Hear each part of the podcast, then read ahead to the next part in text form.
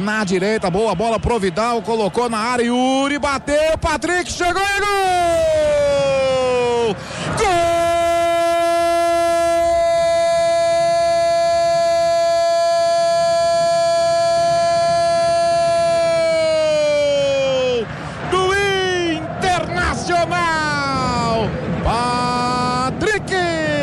O Pantera chegou na área livre, livre, livre. E que inteligência do Yuri Alberto da assistência, hein, meus amigos. Observou a chegada do Patrick. Com três minutos de jogo, o Inter já sai na frente, já abre o placar.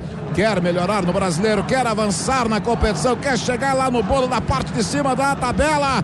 Patrick, um para o Internacional, zero para o Esporte Recife, Jason Lisboa. É Internacional olhando para cima, buscando crescer na tabela de classificação do Brasileirão. Inter com a bola no chão, trocando passes. O Caio abriu na direita e Yuri Alberto, antes de chegar na linha de fundo, dentro da grande área, levantou a cabeça e bateu uma bola cruzada, mas buscava um objetivo: encontrar do outro lado, porque ele estava penetrando, invadindo a área pela esquerda.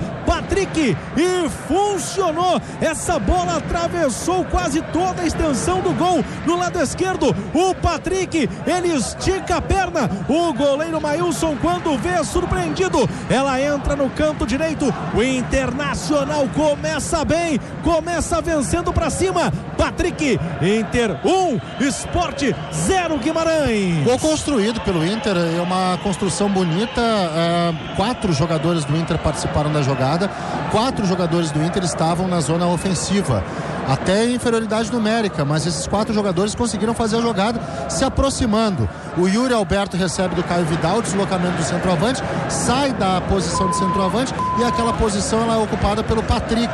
Quando um jogador deixa seu posicionamento de origem, o outro tem que naturalmente invadir, ocupar, estar presente. Foi o que aconteceu. Patrick presente, tocou sem muito trabalho depois de uma boa jogada pela direita. O Inter larga na frente na ilha 1 a 0 Eurico. Terceiro gol do Patrick na temporada, primeiro dele no Brasileirão 2021. Esporte 0, Inter 1. Um. Com este resultado, o Inter vai subindo três posições na tabela, é nono colocado com 26 pontos, está a três do Corinthians, que é a primeira equipe que se classifica para a próxima Libertadores.